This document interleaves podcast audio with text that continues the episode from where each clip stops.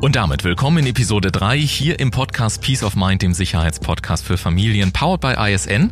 In dieser Episode werfen wir einen Blick auf das Thema Corporate Security und wir gehen auch der Frage nach, was ein Sicherungskonzept am Ende des Tages eigentlich kosten darf. Mein Name ist Dulf Zinne, los geht's. Hallo Jerome. Hallo. Folge Nummer drei, man glaubt's kaum, wir sind fast am Ende, aber in dieser Folge gibt's wirklich noch einige sehr, sehr spannende äh, Insights. Und ich will mal so anfangen. Wir hatten in Folge eins und in Folge zwei schon über sehr viele, ich sage mal, Puzzleteile gesprochen. Also von emotionalen Themen wie Schamgefühle beim Ansprechen vom Thema Sicherheit. Wie gehe ich überhaupt in der Familie an das Thema Sicherheit ran? Wir haben über Awareness-Schulung gesprochen und so weiter und so weiter.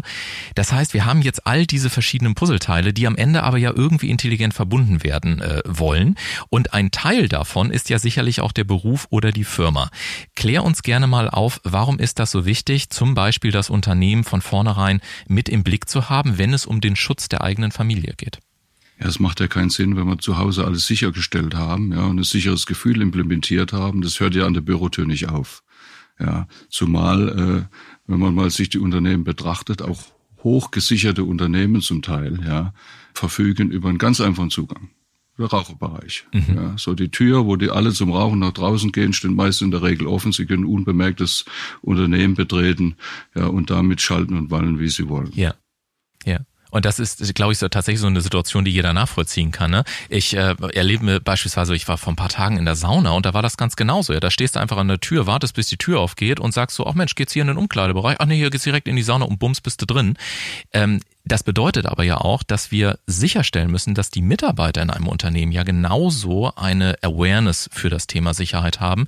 Wie macht man das? Gibt es da Online-Schulung? Äh, gibt's, macht man da einen Workshop? Äh, ist das hilfreich, schwarze Bretter zu benutzen, Verhaltensregeln aufzustellen, Arbeitsanweisungen zu schreiben? Wie binde ich Mitarbeiter in das Thema Sicherheit dann mit ein? Also auch mit einer vernünftigen Awareness-Schulung, ja, dass man denen einfach erklärt, Tailgating zum Beispiel, ja, dass wenn ich das Unternehmen betrete, dass ich keine Personen, die mir unbekannt sind, einfach den Zugang gewähre. Das ist ja eine häufig genutzte Maßnahme ja, der Gegenseite, zu sagen, okay, ich laufe einfach hinterher und komme rein und das funktioniert immer wieder. Das gleiche wie mit der Rauchertür.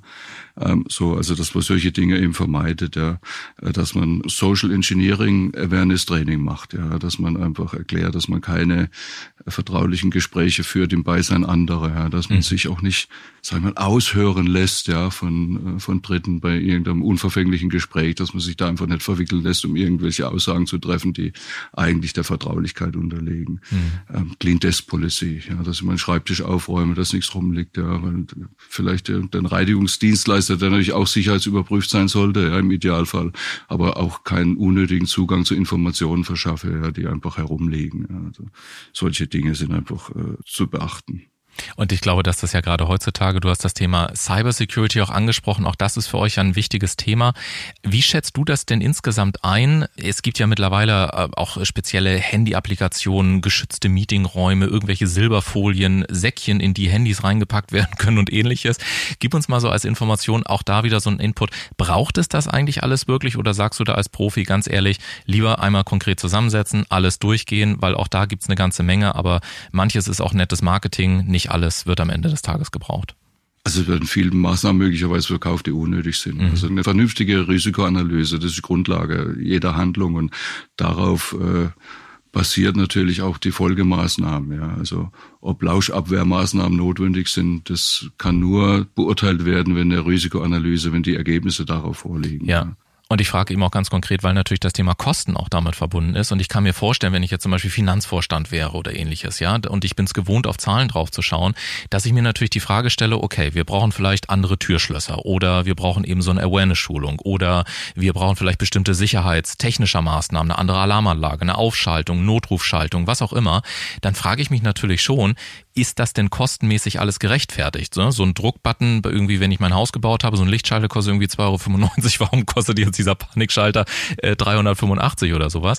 Also wie kann ich als Laie, der ich ja dann eigentlich bin, auch hier wieder so ein Gefühl für die Kostensituation geben? Du hast in Folge 1 mal gesagt, man muss einfach auch dem Dienstleister vertrauen. Ist das der einzige Parameter oder hast du noch so zwei, drei Erfahrungswerte, wo du sagst, hm, da sollte man skeptisch werden, wenn solche Angebote auf dem Tisch liegen? Gibt es da irgendwie Möglichkeiten, ein Gefühl auch für die richtige Kostensituation zu bekommen? ich meine, erstmal normaler Menschenverstand, ja. Mhm. Also was, was macht aus meiner Sicht wirklich Sinn, ja. Mhm. Wird mir hier irgendwas verkauft, das wir nicht brauchen, dann müsste ich das hinterfragen. Ist auch legitim, mal den Wettbewerber zu hinterfragen, sich ein Vergleichsangebot geben zu lassen, ist ja völlig legitim, ja. Also ich denke, es ist einfach so wenig wie möglich, so viel als nötig. Ich glaube, das ist die richtige Balance zu finden und ich glaube, ich, erfahrene Geschäftsleute erkennen das schon, wobei man sagen muss, oftmals werden, also ich habe einen Kunden, da wurde über das Budget der Sicherheit diskutiert im dreistelligen Bereich und gleichzeitig wurde so ein Designer-Sofa bestellt für 200.000 Euro.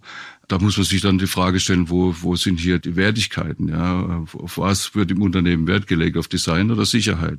Und das ist auch ein gutes Beispiel, das man dann anführen kann beim Kunden, sagen, also hier wird das Geld mit vollen Händen ausgegeben und bei der Sicherheit, bei dem, was essentiell für euer Unternehmen ist, hier wird gespart. Ja. Ja, und ich glaube, dass es wahrscheinlich sehr viel damit zu tun hat, wie man auch selber auf das Thema Sicherheit draufschaut. Du sagtest mal in einer anderen Episode, sagtest du, das empfundene Maß an Sicherheit, vielleicht das mal als Zwischenfrage, erlebst du denn häufig, dass so diese, diese, diese persönliche Einschätzung von ich bin sicher, ich fühle mich sicher, mit der tatsächlichen Sicherheitslage überhaupt nichts zu tun hat. Also gibt es so subjektive Verzerrungseffekte, dass äh, beispielsweise Menschen sich eben äh, sicherer fühlen, als sie eigentlich aus deiner Perspektive als Sicherheitsberater sind? Ja, mit Sicherheit. Also die Beispiele habe ich meine Historie oft erlebt, ja, dass Leute einen sicheren Eindruck haben, weil mein Name steht ja nicht an der Tür. Mhm. Ja, wer weiß denn, keiner weiß doch, dass ich da wohne. Ja. Mhm. Ähm, da gab es einen Führungsversuch. Ja. Also man wusste schon genau, wer da gewohnt hat. Er hat die Gegenseite vernünftig aufgeklärt. Also oftmals wiegt man sich in einer gewissen Sicherheit oder sich über seine Außenwirkung gar nicht bewusst. Ja. Äh, wer weiß über mich Bescheid? Und heute im Zuge der, der Technologien ist es relativ einfach, ja, über über Status, Vermögen äh, sich Auskunft zu verschaffen. Technologie hast du mehrfach angesprochen. Technologie äh, spielt natürlich äh, beispielsweise, du hast es gerade gesagt, auch bei spontanen Vermögensanhäufungen eine große Rolle. Es gibt ja sowas wie Forbes-Listen, öffentliche Informationen. Ich glaube auch, dass viele Informationen so schnell zugänglich sind, dass man sich dessen vielleicht gar nicht bewusst wird. Aber Technik spielt auch in einem anderen Bereich eine Rolle, nämlich bei Reisen. Und das fand ich sehr spannend. Da hattest du mir im Vorfeld ein paar Sachen gesagt, wie man heutzutage eben auch unter Kosten-Nutzen-Abwägung Überlegungen auch beim Thema Reisesicherheit technikintelligent einsetzen kann, um dann eben das notwendige Maß an Sicherheit zu gewährleisten. Welche technischen Lösungen gibt es da beispielsweise? Ja, einfach um auch Kosten zu sparen und ein bisschen zu reduzieren, versucht man so einen Mix zu gestalten in modernen Personenschutzkonzepten generell, ja, dass man sagt, also alles, was wir mit Technik implementieren können, und damit Manpower ersetzen können. Das nutzen wir natürlich, weil es äh, zwei Vorteile hat. Erstens mal, Personalrekrutierung ist in der heutigen Zeit extrem schwierig geworden, speziell in unserem Beruf. Ähm, das zweite ist natürlich, dass die Kosten explodieren ab einer gewissen äh, Größenordnung. Und entsprechend ist der Einsatz von Artificial Intelligence gestützten Systemen vorteilhaft. Ja. Also es gibt Systeme, die eben gewisse Dinge monitoren, Social Media Monitoring betreiben, ja, dass ich über ein Geofencing Raster setzen kann, über eine Location zum Beispiel oder filtern kann über Personen, also über Namen und damit äh, aktuelle Ereignisse rausfiltern kann und die entsprechend natürlich eben der Schutzperson, der Familie oder eben auch den Sicherheitsbegleitern zur Verfügung stellen kann, diese Informationen. Hm, also im Prinzip könnte man sagen, so ähnlich wie vielleicht dann, ich gehe nochmal zurück auf das Bild, was ich gerade aufgemacht habe, als Finanzvorstand auf mein tägliches Controlling draufschaue und mir sozusagen meine KPIs anschaue, um zu sehen, wo steht das Unternehmen. So kann man sich das vielleicht auch vorstellen, dass es so eine Art Dashboard gibt, wo dann einfach Informationen draufstehen. Über Geofencing hast du angesprochen, Parameter, bestimmte Schlüsselpersonen und ähnliches, dass ich gewissermaßen am Morgen so eine Seite mit reingereicht bekomme und mir einen aktuellen Überblick über meine Situation verschaffen kann? Kann man sich das so ungefähr Korrekt, vorstellen? Tagesaktuelle ja. Risikoanalyse abrufen, ja, also wie sieht die Situation zurzeit aus? Mhm. Hier am Standort, am Reiseziel wo auch immer. Hm, also kann man eigentlich sagen, dass ja das Thema Corporate Security dann eigentlich wie eine extern eingekaufte Abteilung ist, genauso wie ich ein Controlling habe, genauso wie ich eine Personalabteilung habe, genauso wie ich Marketing habe, habe ich dann eben Spezialisten äh, externer Natur, beispielsweise die dann in der Sicherheitsabteilung sitzen und sicherstellen, dass von Cybersecurity über Reiseplanung bis hin zu Transportwegen, Absicherungsmaßnahmen und ähnliches, vielleicht Begleitung bei Events, Pressetermine und ähnliches, alles so organisiert wird, dass ich mich dann wieder als Entscheidungsträger voll auf meine Arbeit konzentrieren kann und dort eben diese innere Ruhe habe und mir um tausend einzelne organisatorische Details einfach keine Gedanken machen muss. Ja, das ist die Zielsetzung dieser Maßnahme, ja, ja. dass sie eben Peace of Mind, ja, dass sie ihre Ruhe haben. Sie müssen sich auf ihr Geschäft konzentrieren und über ihre Sicherheit keine Gedanken machen, über Transportanforderungen keine Gedanken machen. Das wird für sie geregelt. Ob das externe Dienstleister machen oder ob das festangestellte Abteilungen machen. Also es gibt ja Unternehmen, die haben Sicherheitsabteilungen implementiert, die dafür Sorge tragen. Also das ja. ist Abwägungssache. Ja, und ich glaube, jeder, der auch tatsächlich schon mal selber versucht hat, Reisen zu organisieren, der weiß alleine, wie hoch Distraction, also Ablenkung im Kopf besteht, ne, mit wie viel Stunden man teilweise dabei ist, Dinge auch nochmal zu besprechen. Und ich glaube, dass man das dann wahrscheinlich auch in dieses Kostenargument mit einkalkulieren muss. Was sind meine Opportunitätskosten und was bringt es mir als Top-Entscheidungsträger, wenn ich eine Stunde beispielsweise mehr Ruhe in meinem System habe, mehr Ruhe im Kopf habe, mehr innere Ruhe habe, um mich eine Stunde lang beispielsweise auf Kundentermine, auf neue Projekte, auf die Führung meines Unternehmens zu fokussieren, versus ich muss diese Zeit investieren, um mir beispielsweise Gedanken um die, um die Sicherheit äh, zu machen. Finde ich extrem spannend. Lass uns gerne nochmal, weil wir jetzt ganz, ganz viele Aspekte aufgemacht haben, also bis hin zum Thema Reisesicherheit, du hast Geofencing angesprochen. Ich kann mir jetzt vorstellen, wenn ich jetzt Hörer wäre, dass ich sage, Mensch, wie ist denn jetzt eigentlich so ein Masterplan? Also wie gehen wir jetzt ganz konkret vor? Was ist auch euer Vorschlag so für das weitere Vorgehen, wenn wir jetzt sagen, okay, ich habe das verstanden, meine Familie wird integriert, es gibt Awareness-Schulungen, äh, ihr seid äh, Profis genug, als dass wir eben auch ganz vernünftig über Kostensituationen sprechen können. Es gibt irgendwie eine Gefährdungsanalyse, die muss ja aber auch irgendwann wo stattfinden. Also fass uns doch mal bitte so eine Art Checkliste zusammen, wie du jetzt sagen würdest, okay, wenn es jetzt den Wunsch gibt, mit uns zu sprechen, das ist unsere empfohlene Vorgehensweise, vielleicht so aus drei, vier, fünf Punkten zusammengesetzt, damit die Hörer hier im Podcast jetzt auch mal so eine schöne Zusammenfassung am Ende dieser dritten Episode haben. Also erstmal starten wir mit einem unverbindlichen Erstgespräch. Das ist die erste Maßnahme, eine entspannte Atmosphäre idealerweise, wo man die Möglichkeit, sich einfach persönlich kennenzulernen. Ich glaube, das Wichtigste ist mal so ein, so ein Grundvertrauen zu etablieren, ja, zwischen dem Dienstleister und der Zielgruppe, sage ich mal, oder ja. der Schutzperson oder der Familie oder des Unternehmens. Und hier wird über die Motivation gesprochen, die ausschlaggebend ist, überhaupt sich mit dem Thema zu beschäftigen. Ja, was, was führt zu dem Anlass, dass wir hier am Tisch zusammenkommen? Hier können wir auch ganz offen über Ängste und Bedenken sprechen und in diesem Gespräch so ein bisschen erörtern. Und dann hat der Sicherheitsberater schon ein bisschen so eine konkretere Einschätzung, äh, wie er weiter vorgehen kann. Der zweite Schritt wäre dann, dass man sagt, man etabliert eine Verschwiegenheitserklärung, also so ein Non-Disclosure Agreement. NDA. Hm. Genau, wo man sagt, also hier wird die Verschwiegenheit gewahrt, so dass man auch ganz offen über Dinge reden kann und sicherstellen kann, dass sie nach außen dringen. Der nächste Punkt wäre einfach, dass man dann einfach mit einer Gefährdungs- und Schwachstellenanalyse, die wir in der Vergangenheit schon öfters erwähnt haben, beginnt, ja, die dient dazu, um das Grad der Gefährdung dieser Person einfach mal festzustellen und Schwachstellen offenzulegen aus denen sich Gefährdungen ergeben können. Mhm. In diesem Schritt werden dann verfügbare Informationen, die wir von erhalten haben, zusätzlich gesammelt und ausgewertet. Mhm. So, und da werden folgende Bereiche zum Beispiel betrachtet, der Tagesabläufe, Aktivitäten im privaten, geschäftlichen Umfeld, medizinischer Status, wie steht es um die Gesundheit, ganz wichtig, ja. Dass man sich dementsprechend auch equipmentmäßig darauf einrichten kann auf die Maßnahme. Dann Regelmäßigkeiten, wie sehen die tagtäglichen Regelmäßigkeiten aus? Wie vorher schon erklärt, ja, Regelmäßigkeiten sind der Killer in der Szene, ja, sozusagen. Dann, wie sieht es aus mit dem Wohnhaus? Gibt es weitere Wohnsitze, Ferienhäuser, ja, andere Immobilien, die man betrachten muss? Welche Fortbewegungsmittel benutzen wir? Ja, Busbahn, Taxi, Flugzeug mhm. ähm, etc. Eigenes Kraftfahrzeug natürlich, Sportwagen, wie groß ist der Fuhrpark? Arbeitsplatz, Arbeitsplatzorganisation und die Umgebung. Reisetätigkeiten, ja, gibt es gewöhnliche Reisetätigkeiten, äh, kontinuierliche Reisetätigkeiten, wie sieht's da aus? Ja. Und dann natürlich, wie sieht's in der öffentlichen Wahrnehmung aus? Als gibt's Medienberichte über die Familie, dass man die ein bisschen, ein bisschen auswertet. Und das vierte wäre dann die Konzepterarbeitung, ja, dass man Maßnahmen einfach festlegt in Konzepten. Nach der Gefährdungs- und Schwachstellenanalyse werden da einfach gemeinsam mit Ihnen die Schutzziele so ein bisschen definiert. Mhm. Dass man sagt, wo wollen wir hin mit der Schutzmaßnahme, wie sieht das Konzept konkret denn aus? Ja, das muss zugeschnitten sein auf Ihre Person, auf Ihre Familie, auf Ihr Unternehmen. Da gibt es keine Blaupause.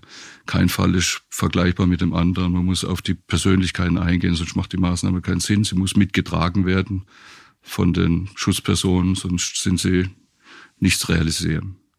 Und dann gibt's natürlich noch die Maßnahme, dass man die regelmäßig überprüft. Ja, also wenn wir die Schutzziele definiert haben und Maßnahmen implementiert haben, dann muss man die in regelmäßigen Abständen überprüfen, ob sie A noch Bestand haben, ob sie noch aktuell sind, ob wir was verändern müssen, was verbessern müssen, ob wir Maßnahmen auch weglassen können, weil sich die Gefährdungslage einfach positiv entwickelt hat. Ja, also auch die Maßnahmen gibt es ja. Aus einer konkreten Gefährdung wurde möglich jetzt eine völlig abstrakte. Dann kann man die Maßnahme wieder herunterfahren. Das sind so diese Dinge, wie wir mhm. vorgehen. Mhm. Und wenn Ihnen diese sehr besonnene und auch ruhige und unaufgeregte Art und Weise gefällt, dann denken Sie auch gerne daran, sich die Checkliste nochmal runterzuladen. Alle Informationen finden Sie in den Shownotes dieser Episode und äh, nutzen Sie auch gerne das äh, auch von dir angebotene Gespräch. Und du hattest gerade gesagt, Jerome, da will ich gerne nochmal drauf eingehen. Du hast gesagt, auch das Thema Ängste. Ähm, ich will nochmal auf einen sensiblen Bereich eingehen. Gerade wenn jemand sehr eng auch mit meiner Familie arbeitet, dann kann ich mir vorstellen, dass Mütter beispielsweise auch andere Fragen haben als Väter. Also zum Beispiel gibt es vielleicht auch die Möglichkeit, dass ich vielleicht eine weibliche Personenschützerin haben möchte statt einem Mann und ähnliches. Kannst du vielleicht da nochmal so drauf eingehen und auch nochmal so ein paar Wörter vielleicht an die Mütter richten, die sagen, Mensch, Schusswaffen im Haus, will ich das eigentlich? Ist das wirklich erforderlich? Gibt es auch einen weiblichen Personenschutz? Ja, nein. Also was sind da so deine Erfahrungen? Welche Themen haben Mütter insbesondere nochmal und was kannst du auch an der Stelle sagen jetzt, wie ihr da vorgeht im Rahmen der Vorgehensweise? Also das würde ich gerne ein bisschen genereller fassen. Gerne. Also ich sage, wichtig ist immer zwischen Schutzperson und der Sicherheitsmaße eine gewisse Distanz zu haben. Mhm. Also wir haben es ja mit einem Bereich zu tun, wo der Personenschützer nah dran ist. Ja. ja. Du hast gesagt, es gibt vielleicht Bedenken der Mütter, ja. Die haben vielleicht Bedenken, dass der Sicherheitsmitarbeiter möglicherweise die Tochter anbaggert, wollen wir es einfach mal ganz offen aussprechen. Mhm. Ja. So, das kann man lösen, indem man einfach weibliche Personenschützer implementiert. Ja. Die sind einmal unauffällig, ja. die haben auch mehr Verständnis für Sorgen und Nöte von äh, weiblichen Personen. Also es ist völlig legitim, dass man solche Dinge, über solche Dinge nachdenkt, über solche Konzepte nachdenkt. Das Weitere ist zu bedenken, dass ich sage immer, es gibt so eine rote Linie, ja, zwischen Personenschützer, also zwischen Personal und dem Kunden. Ja. So, und die sollte man einfach nicht übertreten. Ja, das ist ganz wichtig. Das ist wichtig in der Schulung der Mitarbeiter, im ganzen Awareness-Training und da muss man immer wieder auch nachfassen. Aber auch genauso wichtig ist umgekehrt. Ja. Es entsteht ja eine unheimliche Nähe mit der Zeit. Es ist auch wichtig, dass die Schutzperson den Sicherheitsmitarbeiter nicht mhm. über die rote Linie zieht. Also auch dort einfach eine offene Kommunikation von vornherein, im Zweifel über die Dinge sprechen, gerade bei einem so wichtigen Thema und ja auch eigentlich wirklich ja auf eine bestimmte Art und Weise schönen Thema, denn wer will sich denn am Ende des Tages nicht wirklich sicher fühlen? Und ich danke dir für all äh, ja die besonnenen, die ruhigen Einblicke, wie gesagt, wenn Ihnen diese Art und Weise gefällt und Sie sagen, Mensch, das hat nicht viel zu tun mit dem, was ich manchmal aus den Hollywood-Filmen so gehört habe, laden Sie sich gerne die Checkliste runter, nutzen Sie die Möglichkeit zum persönlichen Gespräch und wenn Ihnen dieser Podcast insgesamt geholfen geholfen hat und Sie vielleicht auch im Bekannten- oder Freundeskreis äh, denken, Mensch, es macht vielleicht Sinn, einfach mal eine liebevoll gemeinte Empfehlung weiterzugeben, dann dürfen Sie das natürlich jederzeit gerne. Der Podcast ist ja auf allen Portalen verfügbar und äh, Sie dürfen natürlich gerne in Ihrem Bekannten- und Freundeskreis auch auf diesen Podcast hinweisen. Ich danke dir sehr, lieber Jerome, dass du dabei warst. Ich weiß, du sagtest das im Vorfeld, das will ich gerne nochmal sagen, dass natürlich die gesamte Ausbildung eines Personenschützers unglaublich auf Diskretion ausgerichtet ist und nicht unbedingt auf äh, stundenlange Interviews Interviews vor laufendem Mikrofon. Insofern meine Anerkennung, mein Respekt und mein Dank, dass du äh, trotzdem als Gründer auch gesagt hast, das Thema ist mir so wichtig, dass ich einfach meinen Beitrag persönlich dazu leisten möchte, um auch diese Botschaft rüber zu bekommen. Denn nichts ist wichtiger, als dass Kinder und Familien natürlich gerade in diesen Zeiten sicher aufwachsen. Möchtest du dann am Ende noch eine Botschaft hier an die Hörer richten oder wollen wir damit den Podcast dann noch schließen? Nein, ganz herzlichen Dank, das hast du wunderbar formuliert. Und Ähm, ich finde, ja, wir sind jahrzehntelang auf, äh, getrimmt worden, die Klappe zu halten, ja, und äh, jetzt soll man sich äh, über unsere Maßnahmen äußern. Das ist natürlich relativ schwierig und es ist ein schmaler Grad, über, äh, sagen wir, über Ternas zu reden, dass wir auch nicht so viel preisgeben über die Maßnahmen, wie wir sie einfach etablieren. Ja, ja. Herzlichen Dank. Ich danke dir. Vielen Dank fürs Zuhören. Machen Sie es gut und äh, weiterhin ganz viel Spaß und vor allen Dingen viel Peace of Mind in Ihrer Familie. Und wie gesagt, denken Sie auch an die Checkliste. Dort finden Sie noch weitere Informationen, Antworten und natürlich auch die Kontaktdaten, wenn Sie ein diskretes und unverbindliches Gespräch wünschen. Bis dahin, machen Sie es gut.